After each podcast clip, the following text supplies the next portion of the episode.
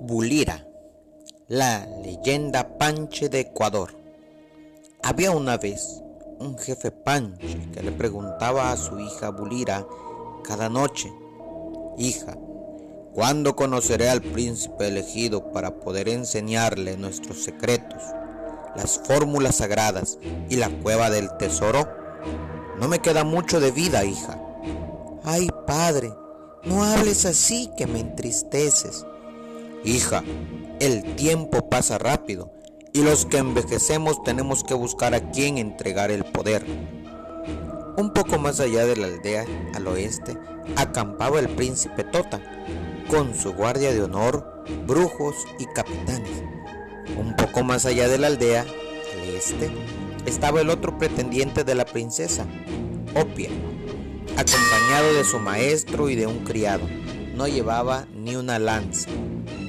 Tota, para seducir a la princesa, hacía desfiles militares y torneos en su honor. Opia le enviaba pájaros de siete colores.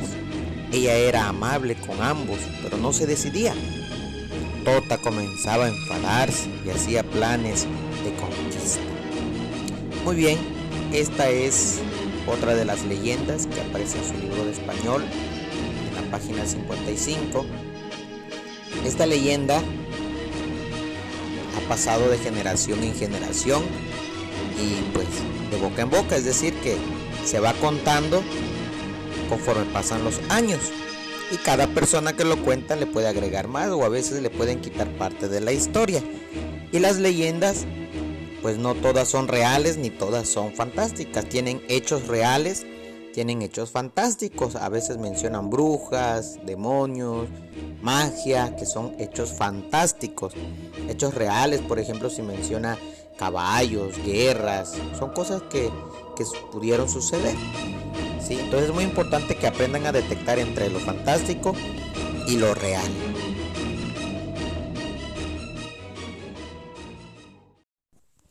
Bien niños, las leyendas que se narran de manera oral o puede ser también narrada de manera escrita para que pueda atraer la atención de quien nos lee, debe tener un ambiente de misterio y suspenso para que quien lo lea se, se entretenga leyéndola, pueda captarle a la historia. Además del ambiente de misterio y suspenso, niños, también es importante la descripción detallada de objetos, de personas o de circunstancias o situaciones. Si no es nada más de que pongamos y pasó en su caballo. Entonces hay que describir cómo era el caballo, en su caballo negro y oscuro como la noche. Es válido hacer comparaciones. ¿sí? Esos son recursos literarios que aprendimos en, la, en anterior este bloque sobre las figuras retóricas, que utiliza comparación. Entonces, para que una leyenda pueda escucharse de suspenso o de misterio, debe describirse detalladamente, es decir, utilizar los adjetivos calificativos y los adverbios.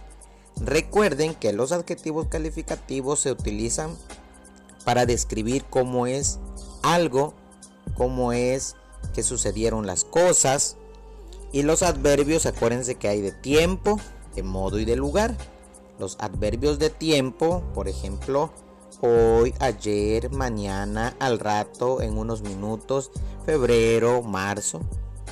Los adverbios de modo, rápidamente, sigilosamente, amorosamente, sucio, limpio, ¿sí? Y los adverbios de lugar, aquí, allá, arriba, abajo. Recuerden que eso los vimos en cuarto grado. Pueden buscar en su libreta de español cuarto. ¿Cuál va a ser la tarea, niños? La tarea va a ser que ustedes puedan reescribir la leyenda de Bulira de la página 55 de su libro de español, pero tengan mucho cuidado en que describan correctamente, que agreguen adjetivos calificativos en donde aparezcan, por ejemplo, los nombres de, de personas, de algún personaje o de algún animal o de algún lugar. Eso es muy importante. ¿Sí? Por ejemplo, donde dice, había una vez un jefe panche. Ahí podemos agregarle adjetivos calificativos y adverbios.